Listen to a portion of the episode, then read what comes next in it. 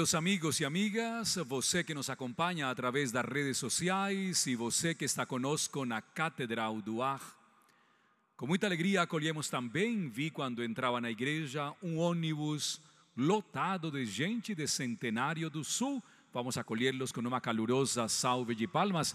Estão aqui conosco, hein?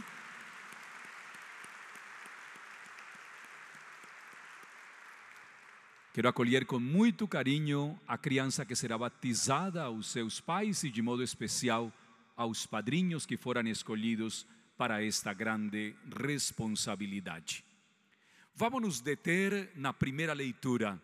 Aliás, uma das coisas mais lindas da missa das dez e meia é ouvir os leitores mirim, ouvir as crianças proclamar a palavra do Senhor.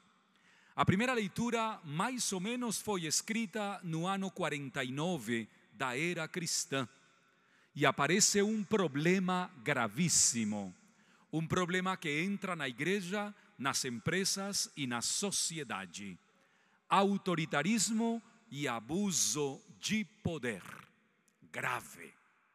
Uma pessoa autoritária, diz Lacan, três grandes características o autoritário por natureza é indefeso, então procura se defender agredindo.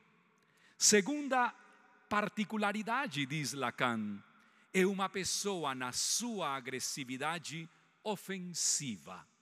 E a mais perigosa de todas, faz de tudo para que quando chega ao poder que quer, acabar com os outros. Gente autoritária dentro da igreja é muito mais do que perigosa.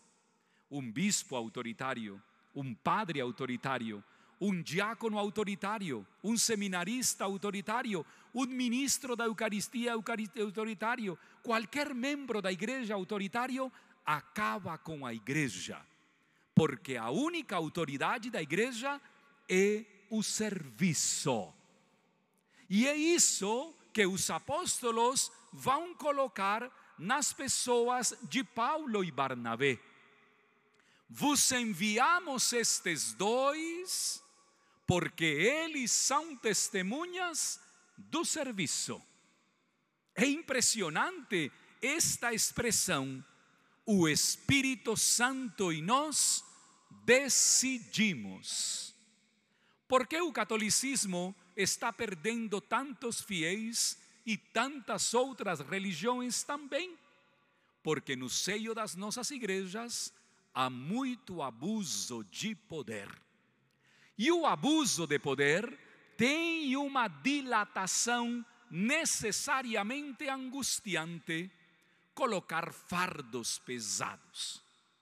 Quando você faça parte de um grupo e o coordenador, a coordenadora, seu chefe, seu diretor ou coordenador lhe coloque fardos muito pesados, ali a coisa não é sadia. E é isso que os apóstolos vêm nos advertir. Temos ouvido que entre vós alguns estão colocando pesos insuportáveis. Imaginemos-nos, 50 anos atrás, na igreja não se batizava o filho de uma mãe solteira. Que peso tão insuportável. Quantas mulheres abandonaram a fé? Quantas famílias abandonaram o catolicismo por um peso ridículo, por uma atitude desumana, unicamente porque era mãe solteira? Pesos desnecessários Quantos pesos criamos na nossa vida? Quantos pesos que simplesmente nos afundam? Quantos pesos que não vêm de Deus? Porque Deus é leve. Deus traz a maior das levezas. A autoridade divina que nos vem é plasmada na ordem natural das coisas. E por isso termina o texto dos Atos dos Apóstolos. Deus nos faz uma proposta salvífica. Se o seu catolicismo é de pesos, de medidas e de abuso de poder, Está na hora de se dar uma chacoalhada e ouvir a voz do Senhor que te diz: o amor do Senhor é o maior de todos os sacrifícios. Precisamente por isso, o quarto evangelho coloca a cena belíssima de Jesus nos deixando a paz. Deus nos livre do autoritarismo, Deus nos ajude para não abusarmos do poder, Deus nos dê a graça de sermos cada vez mais uma igreja de comunhão, escuta e partilha. Que assim seja.